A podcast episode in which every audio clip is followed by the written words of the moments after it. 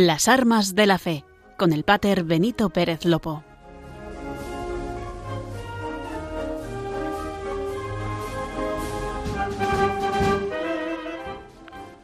Con el mes de mayo, mes de María, hoy 13 de mayo, todos tenemos la mirada puesta en Fátima.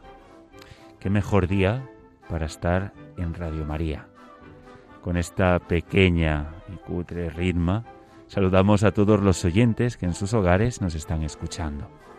Después de esta intensa jornada de maratón, llegamos con las armas de la fe, el programa de Radio María que nos aterriza en la realidad y en la pastoral del Arzobispado Castrense de España.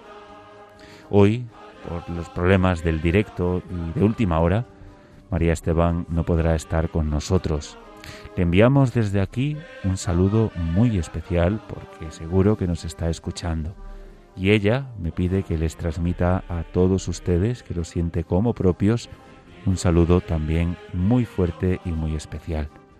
De una manera quizá más especial a todos aquellos enfermos, personas solas, a todos a los que ella se dirige viernes tras viernes, los que están en las cárceles, en hospitales, en residencias de ancianos, los que nos están escuchando y sirviendo a España.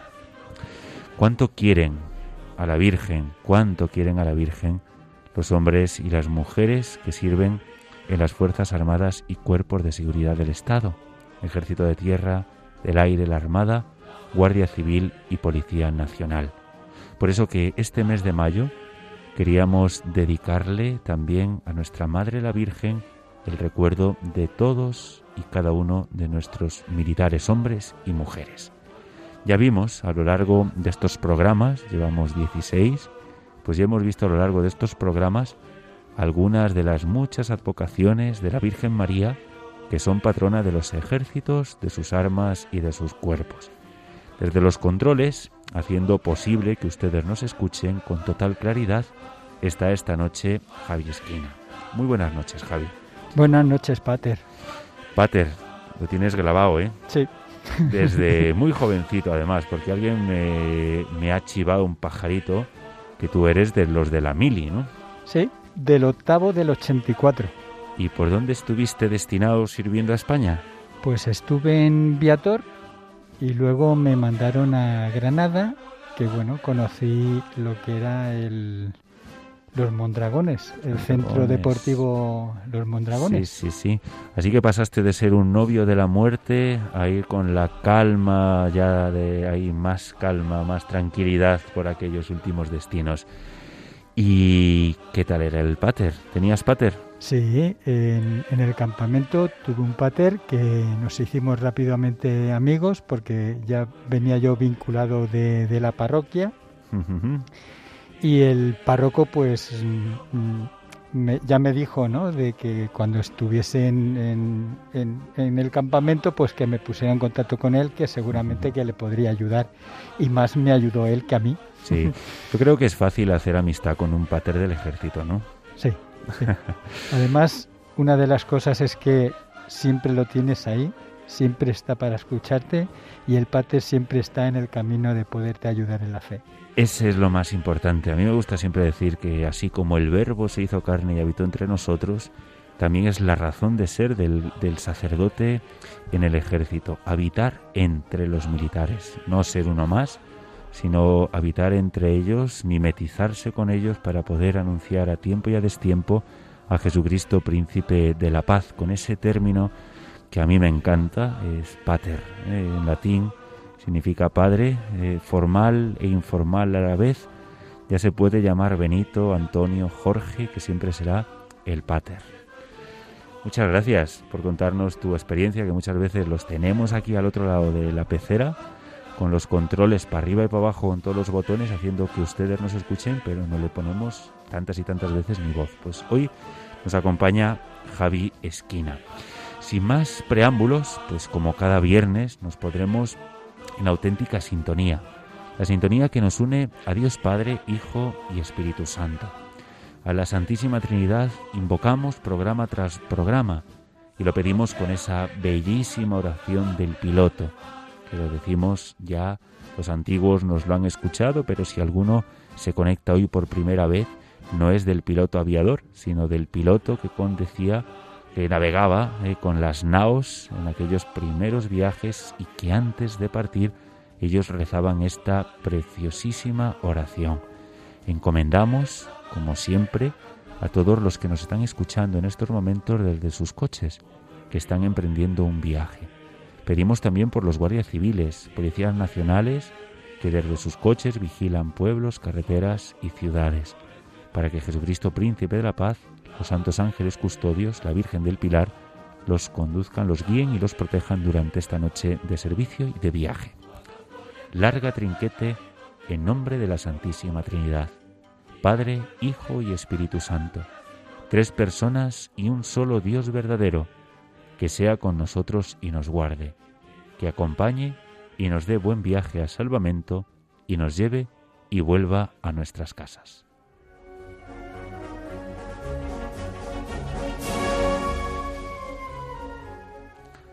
Lanzamos una pregunta a los oyentes.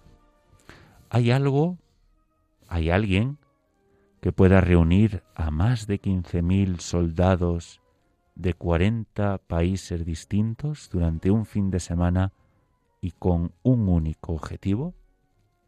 La respuesta, podría decir alguno de los oyentes, apresurarse y decir, sí, la OTAN. Dice, no van los tiros por ahí. Sabemos que hay alguien que puede reunir a más de 15.000 militares, soldados de 40 países distintos con el objetivo de rezar por la paz. Y esta es nuestra Madre la Virgen. Además, quizá no lo saben, pero por eso estamos aquí, para que ustedes lo conozcan, la Virgen cada año reúne a más de 15.000 soldados de 40 países en la peregrinación internacional de militares, que se prolonga durante todo un fin de semana y concluye con una misa internacional en el santuario de Lourdes. Y hoy, precisamente hoy, comienza la peregrinación internacional militar. Pero eso se lo contaremos más adelante por lo que les animamos, como siempre, a que se queden con nosotros. Es una pena que no puedan acompañarnos ninguno de los organizadores del Grupo de España, de la Comisión Española. Pero les excusamos, hoy en plena peregrinación nos fue imposible sacarles de la vorágine de la organización para traerlos aquí unos minutos a los estudios de la radio. Quizá cuando vengan tendremos la oportunidad, quizá no seguro que tendremos la oportunidad de tenerles con nosotros para contarnos pues sus experiencias y vivencias, esos pequeños y grandes milagros que la tan querida Virgen de Lourdes concede a todos los que la queremos, le rezamos y todos los que tenemos o tuvimos la oportunidad de visitarla en su preciosa cueva.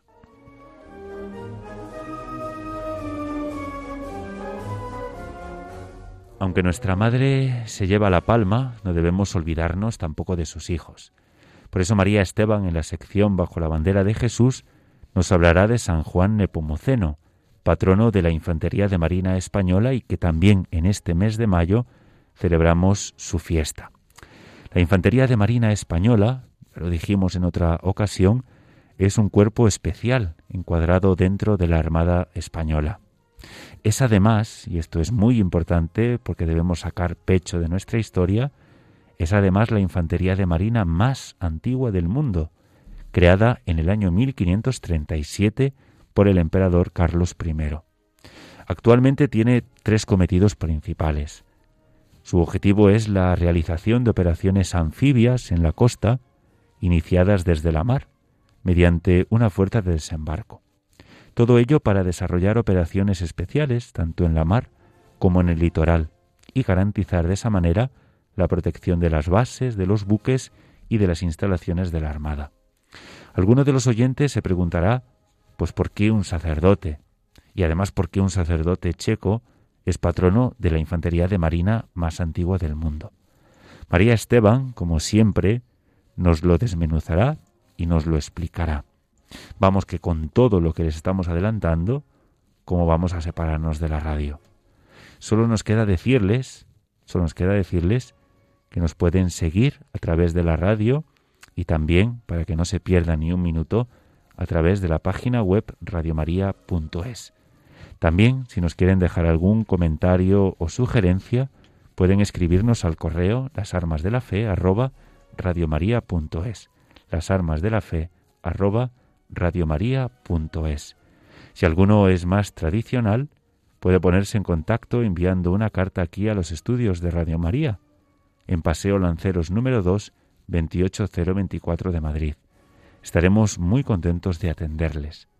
Recuerden la dirección Paseo Lanceros número 2, 28024 de Madrid. Gracias por quedarse con nosotros. Están escuchando las armas de la fe.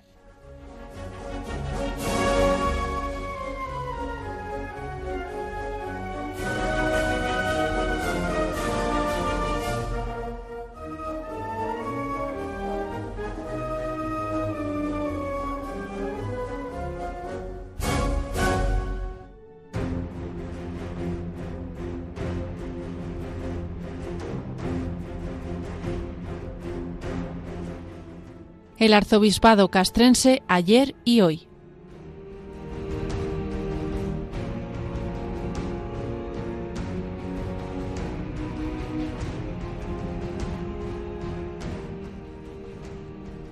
Quizá alguno de los oyentes todavía esté con el run run y diga, bueno, el Pater Benito ha exagerado un poquito. Que la Virgen cada año, no cada cinco ni cada diez años, sino cada año, reúne a más de 15.000 soldados de 40 países en una peregrinación internacional de militares durante todo un fin de semana y todo eso concluye con una misa en el santuario de Lourdes?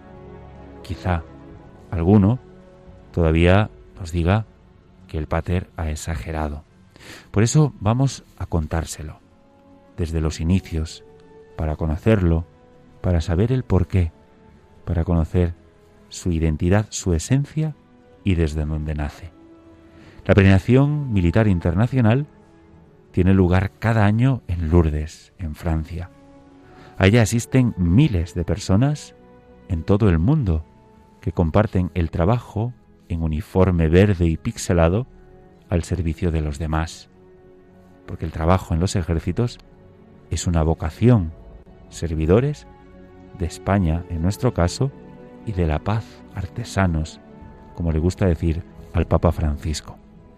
La penetración militar internacional no nació anteayer, nació en 1958, en el año del centenario de las apariciones. Ese año, muchos extranjeros organizaron peregrinaciones para visitar la cueva de Lourdes y participar en los eventos ofrecidos por el santuario del jubileo. Aprovechando este evento, esta ocasión extraordinaria, este jubileo, el obispo Badre, obispo de la diócesis de los ejércitos franceses, invitó a las delegaciones extranjeras que participan en la OTAN a la tradicional peregrinación nacional organizada por el padre Besombes desde 1944.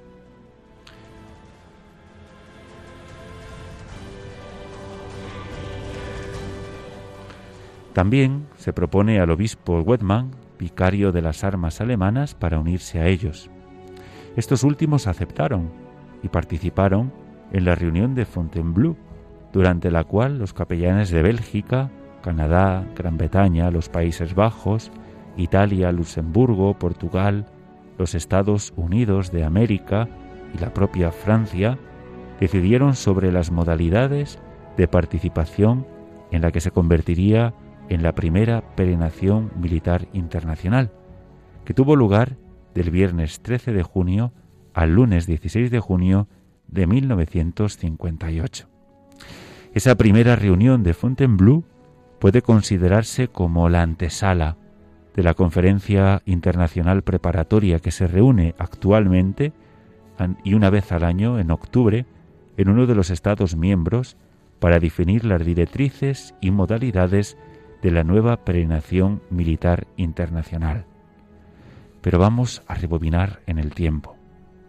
El obispo Badre, al lanzar esta invitación a delegaciones extranjeras, formalizó de hecho la peregrinación nacional de soldados franceses, porque ya anteriormente, desde el año 1945, se celebraba cada año en Lourdes, reuniendo a más de 30.000 peregrinos.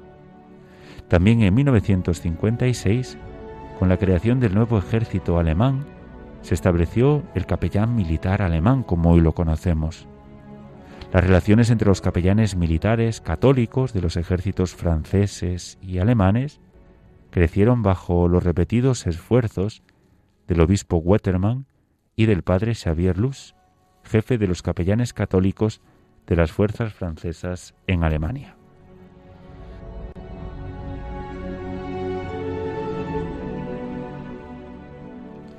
Pronto percibieron la importancia de un encuentro de ejércitos extranjeros en la cueva, de esos ejércitos que no mucho antes, y aquí radica el milagro, unos ejércitos que no mucho antes habían sido adversarios. Esta fue la intuición, la providencia, el mensaje de la Virgen al padre Besombes, que había estado organizando una pequeña reunión en Lourdes durante más de diez años, desde que el obispo Salier, en 1944, le pidió que llevara el ejército a Lourdes. Así, en la cueva, soldados de las fuerzas francesas del interior y soldados soviéticos en oración harían que aquel pequeño evento fuera la fundación de lo que hoy conocemos como Peregrinación Militar Internacional, el único encuentro internacional que se realiza por la paz y que hoy perdura durante todo este tiempo.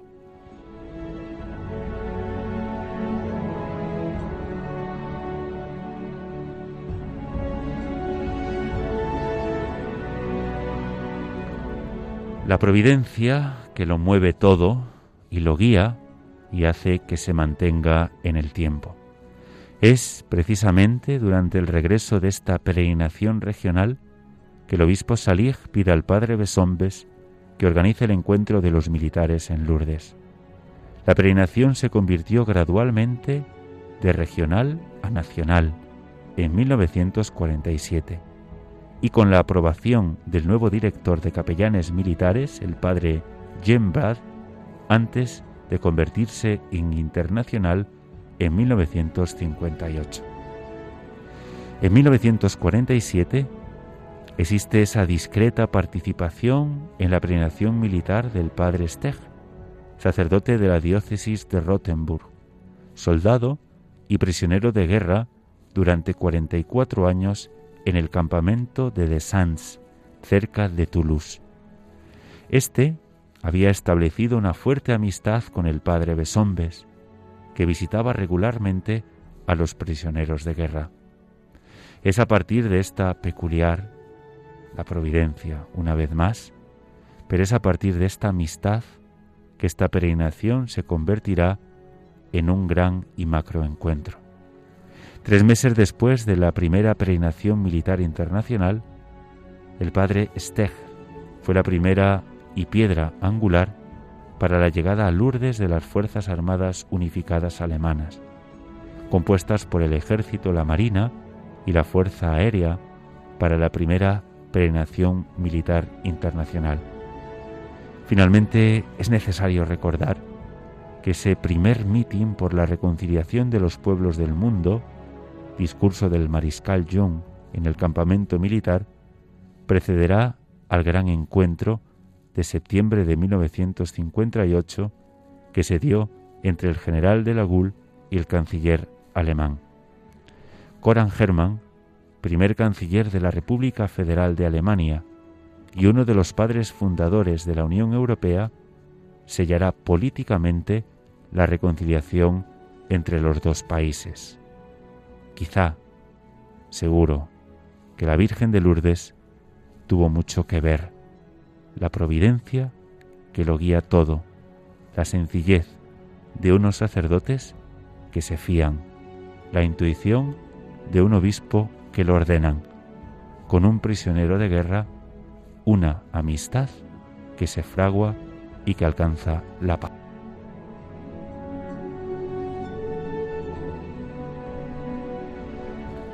Así, este fin de semana, 64 años después, 15.000 militares y civiles de la defensa de más de 40 naciones están invitados con sus familias, porque es una reunión familiar, y lo hacen para reunirse en torno a sus capellanes, con el objetivo único de rezar por la paz en la paz en el mundo. Les acompañan, dentro de los 15.000 militares, 360 heridos y enfermos de guerra, todos ellos con la oportunidad de alojarse en un macro campamento militar internacional. Es un encuentro único, que hombres religiosos de todas las naciones se reúnan para rezar por la paz es ya un signo magnífico. Pero que hombres de guerra, soldados de más de 40 países, se encuentren para rezar por la paz es un signo impresionante y un milagro absoluto. Para todos estos militares, la Plenación Militar Internacional es una oportunidad única de confraternizar, de encontrarse fuera de las zonas de conflicto, de encontrarse juntos, entre creyentes, con sus heridas, para mantener esa parte espiritual, la parte más importante dentro de la vocación del militar y afinar no en estos momentos sus armas, sino sus armas de la fe. Aquí en Lourdes durante este fin de semana tienen la posibilidad de afinar y de limpiar sus armas de la fe, que son la oración, la fe, la esperanza y el amor. Es la conjugación perfecta de esas dos armas la que da al militar el dinamismo y la envergadura para apuntar y esperar un día estar en el bien y gozar de la paz. Sin ella, los otros bienes disminuyen y acaban por desaparecer. Con motivo de este gran encuentro, la Hospitalidad Nuestra Señora de los Ejércitos organiza cada año una conferencia, debate, para sensibilizar también a los participantes respecto a una problemática concreta que se da en el ámbito castrense. Así se tocan temas tan importantes que ya nosotros, los oyentes de las armas de la fe, conocemos, como es el estrés postraumático o la herida psíquica tras las guerras y conflictos. Por eso también en este día, 13 de mayo, les invitamos a todos los oyentes para que recen por los soldados, por aquellos que lo están pasando peor después de una guerra, por los que son incapaces de olvidar sus heridas, para que nuestra Madre, la Virgen de Lourdes, en el santuario de la fe, los cure de sus heridas del alma y del cuerpo. Cantemos el ave a su concepción. Ave.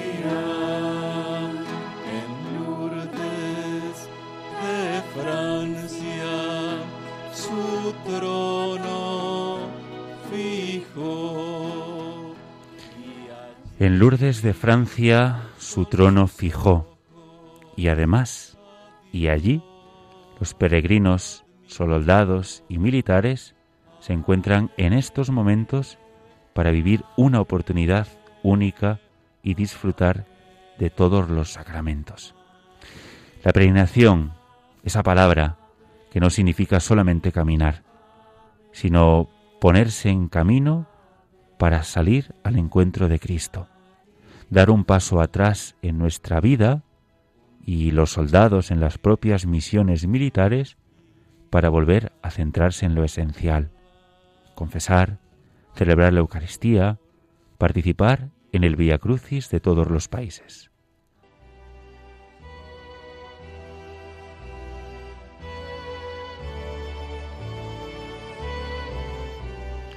Además de celebrar, se trata de confraternizar, de conocer a los hermanos de armas de otros países.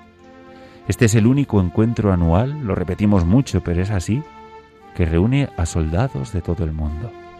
La Premiación Militar Internacional ofrece la oportunidad de estrechar vínculos durante tres días. Así a 15 minutos a pie del santuario, en el sitio de la aldea de la juventud, el campamento militar internacional puede albergar en tiendas de campaña a 1.800 peregrinos militares de todas las nacionalidades. Este campamento es una oportunidad no solamente de conocer a soldados de otros ejércitos, sino convivir durante tres días con ellos y beneficiarse de los apoyos que la peregrinación les ofrecen a todos. El ejército francés, como buen anfitrión, proporciona el mando, el apoyo y los alimentos para el campamento. ¿Qué es o cuál es el signo más importante de este campamento militar internacional? Pues quizá nos parece pequeño, pero es un gran gesto. Las tiendas son montadas por todos los soldados de diferentes países. Alemania, Austria, Croacia, Francia, España y todos ellos trabajando para que otros, el peregrino, el otro Cristo, se pueda hospedar.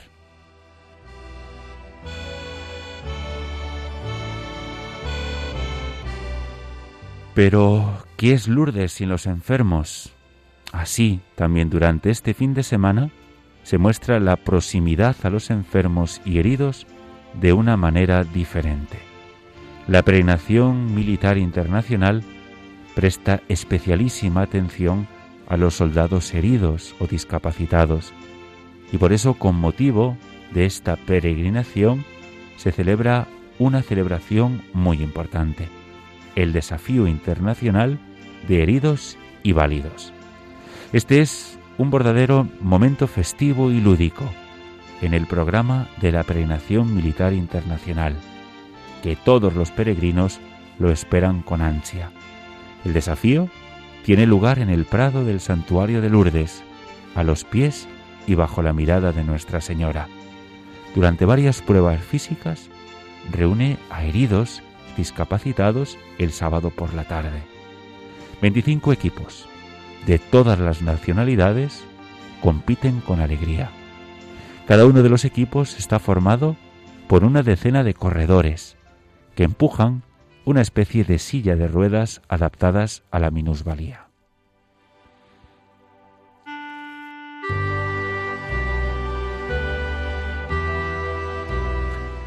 Esto permite cambiar la forma en que miramos a los enfermos en los ejércitos. Esta iniciativa parte de la Hospitalidad Notre Dame de las Armas y la Institución Nacional de los Inválidos. Permite así cambiar la visión no solamente de la situación física o psíquica en la que se encuentran los ejércitos y los heridos de los ejércitos.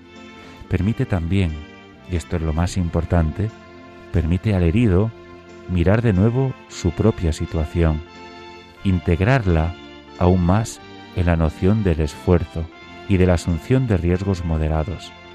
Se le invita de esa manera a superar su lesión, a curar su herida, a recrear un vínculo nuevo con su entorno, a confiar no solamente en el compañero, sino en su fe, para de esa manera progresar y caminar.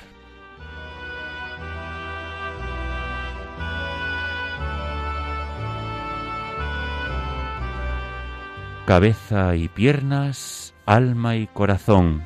El reto consiste en una carrera de relevos de una hora. Cuatro vueltas de unos mil metros, casi nada, intercaladas con talleres deportivos e intelectuales, tiro con cerbatana, rifle láser, aserrado de troncos, etc.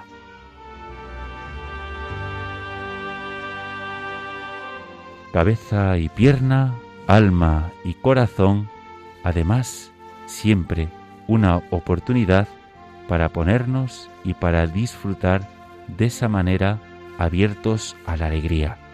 Porque es una alegría para todos ver superadas las pruebas. Los regalos, el pequeño triunfo, es el de la fraternidad. Una fraternidad que se reaviva con los lazos entre quienes ayer se entrenaba para hoy luchar juntos con un único objetivo. Esta competición es un momento de alabanza a nuestro Señor, puesto bajo la mirada de la Virgen María. Es un tiempo de solidaridad, de fraternidad entre hermanos de armas y un evento deportivo internacional por derecho propio.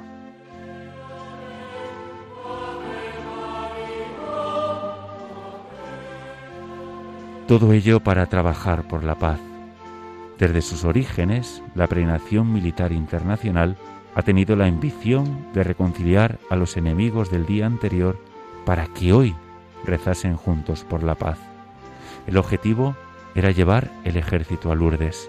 Como vimos, todo nace de una solicitud en 1944 de un obispo concienciudo, Monseñor Salier, entonces arzobispo de Toulouse, que le dice a aquel sacerdote, lleva el ejército a Lourdes. Recordamos cómo la providencia lo guía todo, la intuición de un pastor internacional con un corazón universal y de un sacerdote obediente, convencido y puesto siempre a los pies de la Virgen. Recordamos el gran milagro, que justo después de la Segunda Guerra Mundial, los soldados franceses y alemanes se reúnen nada más y nada menos que para rezar juntos en Lourdes para sellar la paz y para rezar en aras de la reconciliación. Desde entonces, ininterrumpidamente, la peregrinación militar internacional ha promovido la reconciliación y la paz entre todas las naciones del mundo.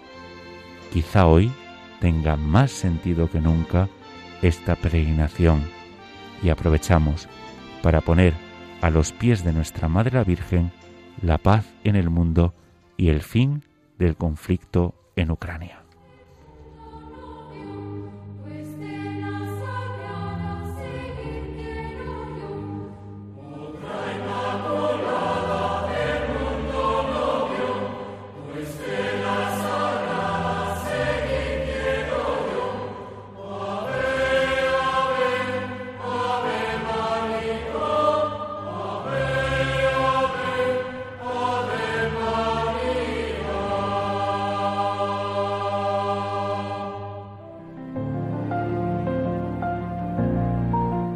Tienen vino, dijo María Jesús al detectar la necesidad en las bodas de Caná.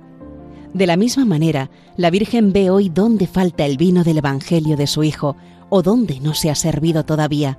Por ello, en el mes de mayo, Radio María celebra su Mariatón, que es cada año una fiesta de amor en la que Jesús nos pide llenar de agua las tinajas de nuevos proyectos que Él convertirá en vino que a través de las ondas llenará de auténtica alegría los corazones de millones de personas que comprobarán que quien reza no tiene miedo al futuro.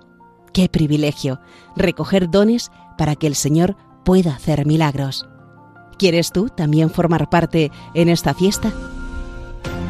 Colabora puedes hacerlo sin moverte de casa con una simple llamada al 91 822 8010 o a través de nuestra página web www.radiomaria.es, donde verás los números de cuenta a donde podrás realizar una transferencia bancaria o a través de pasarela de pago con tarjeta. Además, tenemos disponible el método de pago Bizum. Y si quieres que tu donativo desgrabe, no olvides indicar tus datos personales, incluido tu NIF. Recuerda, quien reza no tiene miedo al futuro.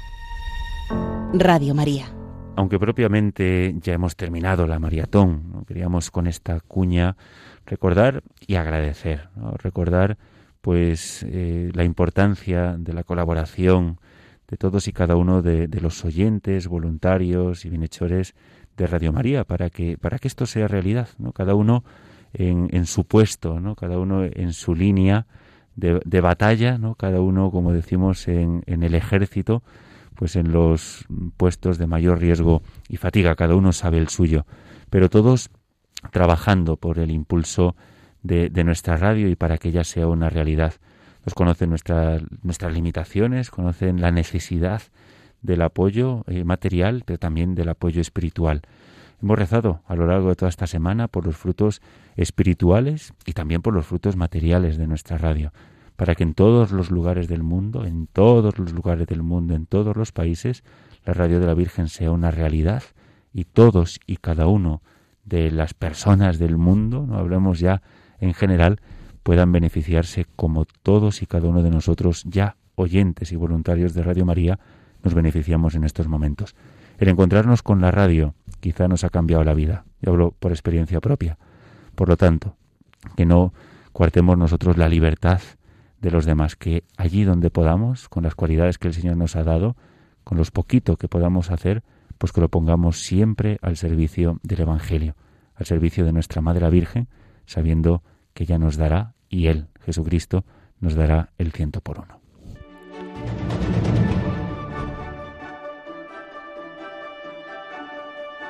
Capellanes al servicio de las Fuerzas Armadas. Están escuchando Las Armas de la Fe, el programa de Radio María que nos trae la pastoral del Arzobispado Castrense de España. Como todos los viernes queremos traerles pues un resumen muy chiquitito de las últimas noticias más destacadas desde el anterior programa. Son un avance de lo que están realizando en el hoy concreto del Arzobispado Castrense gracias al servicio de los capellanes castrenses y de nuestro primer capellán, nuestro arzobispo, don Juan Antonio Aznárez. Semana Santa en el Cano. Y aunque ya pasaron muchos días desde la Semana Santa, nos ha llegado una historia preciosa que nos narra la Semana Santa en nuestro ilustre embajador y navegante, el buque escuela Juan Sebastián del Cano. Ellos, los allí destinados, marineros y guardiamarinas, tuvieron la suerte en estos años, el privilegio de celebrarla sin restricciones, al estar surcando los mares del mundo. Este año, saliendo de Cabo Verde, comenzaron el Domingo de Ramos. Ya se oía por cubierta alguna marcha procesional en los altavoces de algún andaluz. Ya se preguntaba al pater si este año tendrían o no procesión. Y ya la banda de música empezaba a ensayar los acordes para el concierto de marchas procesionales. Ya se preparaban las flores de papel que adornarían, si Dios quiere, la capilla del jueves santo y el paso de la Virgen. A lo largo de esa semana fueron entrando en ese ambiente característico del propio del tiempo, aunque con el sonido de chifles en las maniobras generales y el quehacer cotidiano de un barco que no se para en las 24 horas del día. Así, llegado el jueves santo, olía a incienso en la cubierta del barco. En el alcázar se preparaba de la mejor manera posible un improvisado altar. Se invitaba con ello a entrar en la última cena, a vivir la entrega generosa de Jesucristo en la Eucaristía, a comprender el gesto del lavatorio de los pies, a estar en vela en la capilla en esa noche santa. El Viernes Santo, en la intimidad de la Cámara de Guardiamarinas, celebraron los oficios de manera sencilla y austera, como se presenta la liturgia de ese día y a la noche acompañaron a Nuestra Señora de la Soledad por la cubierta del buque. Cuántas miradas atentas a la Madre que tenemos en el cielo, y que no solo está al pie de la cruz de su Hijo, sino también a los pies de las nuestras. Qué momentos tan emotivos durante la Virgen que se transportó por las calles de todos y cada uno de nuestros pueblos. Y por fin la gran noche, la vigilia pascual, aunque el viento casi no les deja encender el cirio pero gracias a la pericia del Brigada de Máquinas, virado el barco, pudieron al final encenderlo. Y cada uno con su candela encendida comenzaba la celebración más importante, acompañado por los que recibirían la confirmación el día de Pentecostés. Allí, recogidos del viento, iluminados por la luz de Cristo, celebraron la resurrección. Una Semana Santa que para muchos es nueva y para nosotros, que desde aquí lo escuchamos, quizá nos sorprende.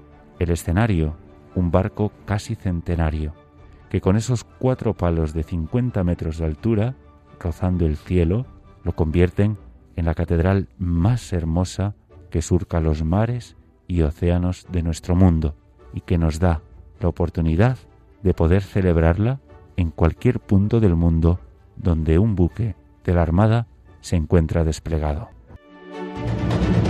Visita de la Cáritas Parroquial Castrense en la Dirección General de la Guardia Civil. Desde el último programa de las Armas de la Fe también tuvo lugar la visita a las Cáritas Parroquial Castrense de la Dirección General de la Guardia Civil. Visita que realiza el equipo gestor del proyecto de consolidación y dinamización de las Cáritas Parroquiales. Esta parroquial de reciente reconstrucción está presidida por el Pater Teniente Coronel don Víctor Jesús Hernández, jefe de servicio de la asistencia religiosa de la Guardia Civil y dirigida por la Teniente Coronel doña Laura Gómez Campo. Cuenta con un numeroso, incondicional equipo compuesto por personas propias del cuerpo de la Guardia Civil, todos ellos en activo, así como familiares, allegados de los mismos, que tienen un gran entusiasmo y disposición.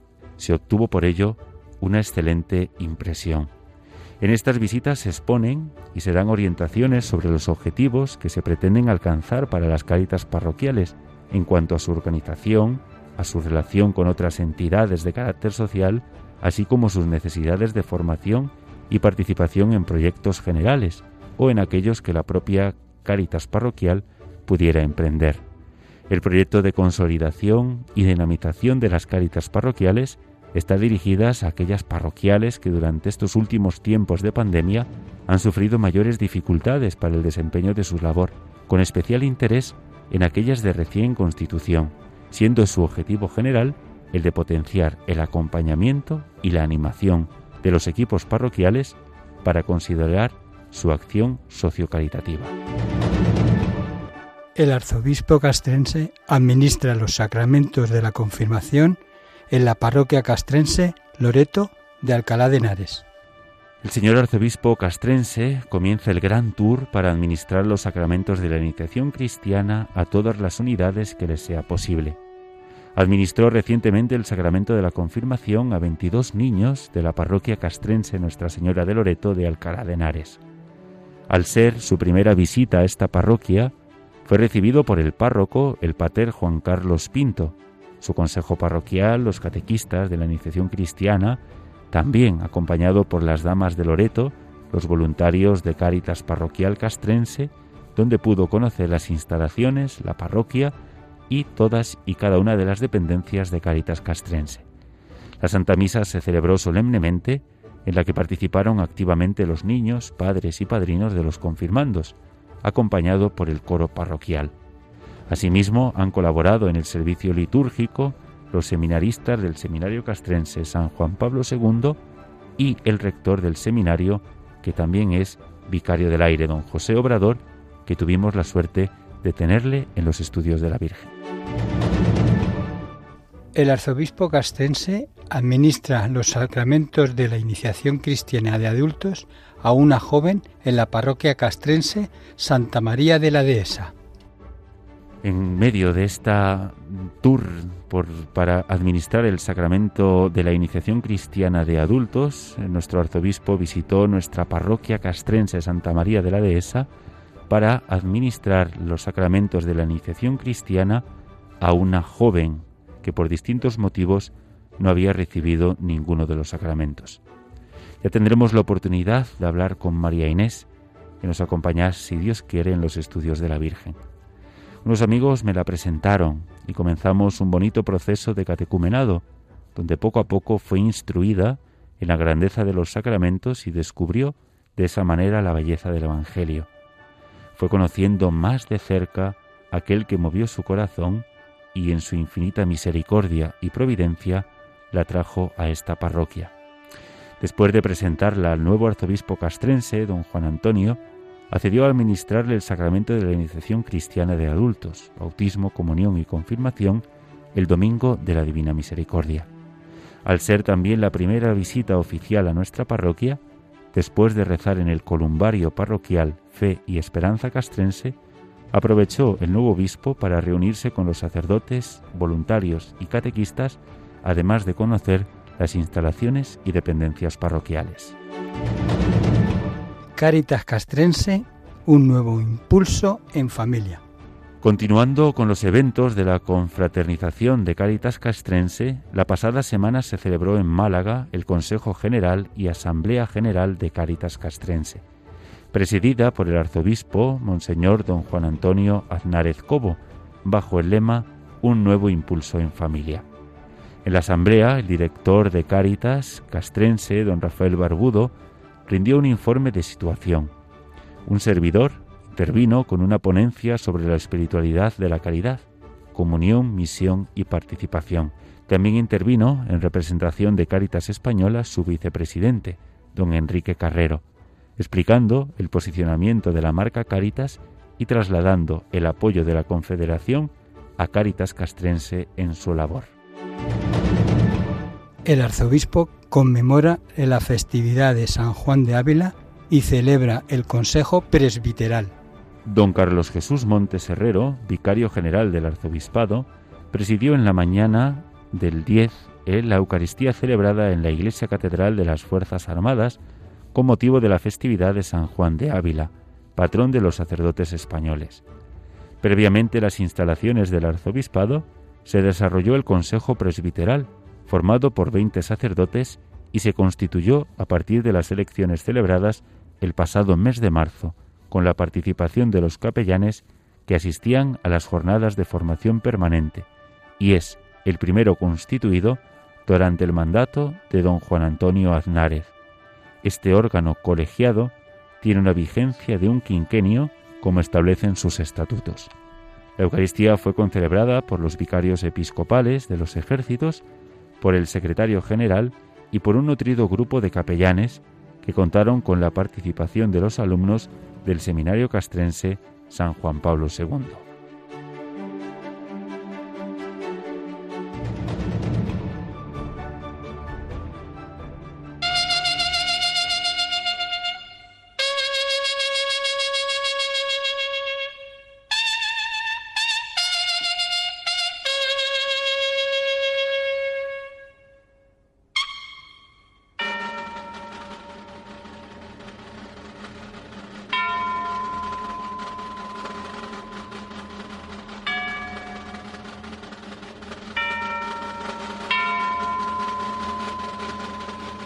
Bajo la bandera de Jesús.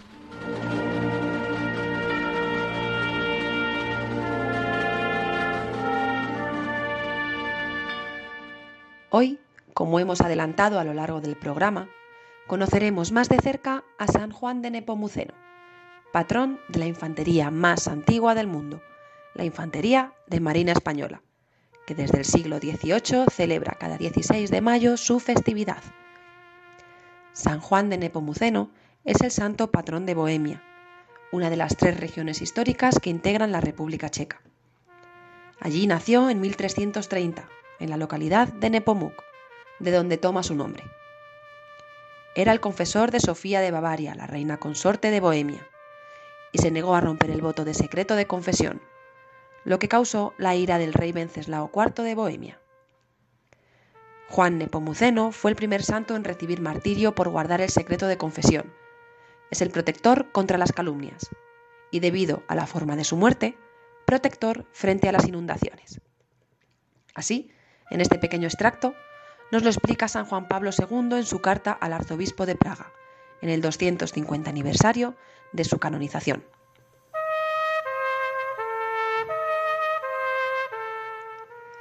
Si ahora queremos considerar brevemente la noble figura del santo, la historia nos lo presenta primero como dedicado al estudio y a la preparación al sacerdocio. Consciente como era de que habría de ser transformado en otro Cristo, él transformó su alma en templo puro del Espíritu. Con igual piedad, fue párrogo co de San Gallo, en la ciudad de Praga. Luego, canónigo, y después vicario general. En este ministerio, que le hacía de algún modo corresponsable del gobierno de su iglesia, encontró su martirio y a la vez su gloria. Y porque él defendió más que otros los derechos y la legítima libertad de la iglesia, frente a los caprichos del rey Venceslao IV, se atrajo más que otros la ira del monarca. Este participó personalmente en su tortura, que le causó la muerte. Después, lo hizo arrojar desde el puente del río Moldava. Así sus aguas fueron santificadas por el cuerpo y la sangre del mártir, y se convirtieron en su primer sepulcro. Esto ocurrió la noche del 20 de marzo de 1393. La luz de aquella noche se difundió por todo el mundo y aún permanece vivísima. Algún decenio después de la muerte del hombre de Dios, se difundió la voz de que el rey lo había hecho matar por no haber querido violar el secreto de la confesión. Y así, el mártir de la libertad eclesiástica fue venerado también como testigo del sigilo sacramental.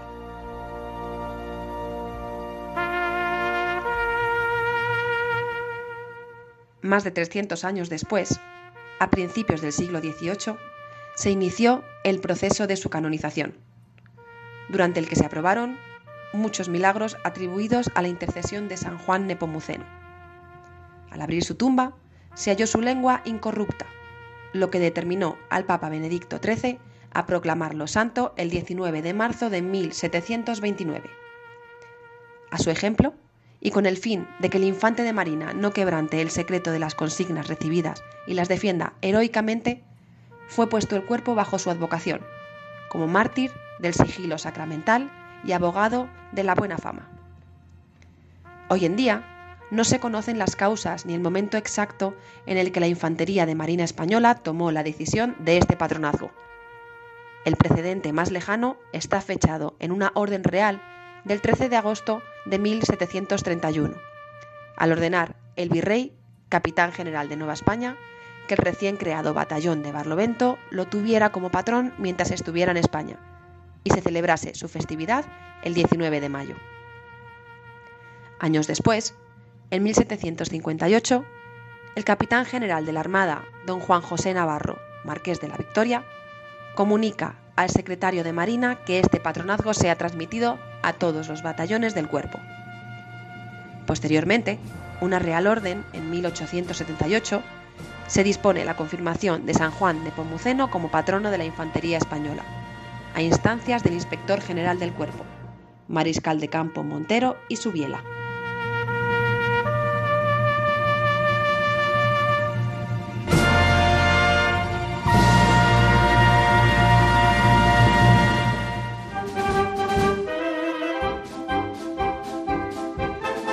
Suena ya, queridos oyentes, la sintonía que nos recuerda el final de nuestro programa. Terminamos este programa donde una vez más quisimos traerles pues un poquito de la pastoral castrense, una pastoral que anuncia a Jesucristo a los centinelas de la paz. Y hoy en este mes de mayo tuvimos la oportunidad de acercarnos al santuario de Lourdes y hacer peregrinación con los soldados que participan en estos momentos ahora mismo en la peregrinación militar internacional. Cerca de 15.000 soldados de 40 países peregrinan a Francia, a la cueva de la Virgen para construir desde allí la paz, con la oración, la convivencia y aunando y trabajando por la fraternidad.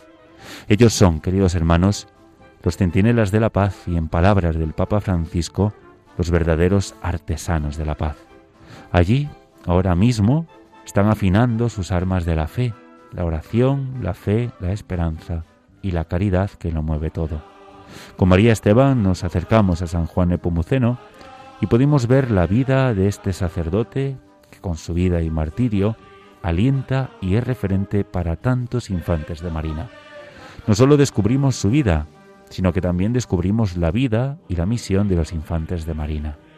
Hace años, no muchos años, pero ya me pongo en tono abuelo, pues hace años yo estuve destinado, tuve la suerte de estar destinado en el Tercio de Armada, en San Fernando, Cádiz. Allí conocí a un gran soldado, un cabo de infantería, de marina, Abel Martín, que es pues un habilidoso escultor. Le convencí, siempre los sacerdotes intentando engañar a algún voluntario, pues le convencí para que realizase una pequeña imagen de San Juan Nepomuceno, con, un único objetivo de esa imagen, que mes a mes, metida en una pequeña capillita, visitase y permaneciese en los batallones y compañías del Tercio de Armada. Desconozco si se sitúa o si se continúa con esa idea. Esa visita no sólo permitía acercarse a los soldados, sino también que éstos tuviesen cerca la protección de su santo patrono, a quien le musitaban pequeñas oraciones antes de adiestrarse y aquellas oraciones más serias, mucho más serias, antes de participar y de partir en operaciones especiales en territorio de misión. Recordarles que pueden volver a escuchar este programa en el podcast de Radio María o en la web de Radio María. Y si nos quieren dejar algún comentario o sugerencia, pueden escribirnos al correo las armas de la fe arroba radiomaria.es. También pueden escribirnos una carta de puño y letra y nos la pueden enviar aquí a los estudios de Radio María en Paseo Lanceros número 2, 28024 de Madrid. Estaremos muy contentos de atenderles. Recuerden la dirección Paseo Lanceros número 2, 28024 de Madrid. Dar las gracias a Javi Esquina, que nos ha acompañado durante esta noche y hacen posible que ustedes nos escuchen en estos momentos desde sus hogares. Hoy pudimos conocerle un poquito más y acercarnos también a sus tiempos de mili, esos buenos recuerdos en compañía de un sacerdote, de un capellán militar, de un pater. Nosotros nos volveremos a escuchar el próximo viernes 27 de mayo a las 9 de la noche, 8 en Canarias. Hasta entonces, como les decimos cada viernes y como no puede ser de otra manera, les damos las gracias de corazón por acompañarnos y les pedimos que no dejen de rezar por el arzobispado castrense de España, por su arzobispo, nuestro arzobispo, don Juan Antonio Aznare, por todos los capellanes castrenses. De una manera muy especial por los que están en territorio de misión, solos, y están allí, con las tropas, navegando también en los buques de la Armada. Recen por los centinelas de la paz, por los seminaristas del Seminario Castrense San Juan Pablo II, y como siempre lo hacen, estamos seguros de ellos, por María Esteban, por su familia y por un servidor. Recuerden el próximo programa, si Dios quiere, el viernes 27 de mayo a las 9 de la noche, 8 en Canarias. Que Dios les bendiga.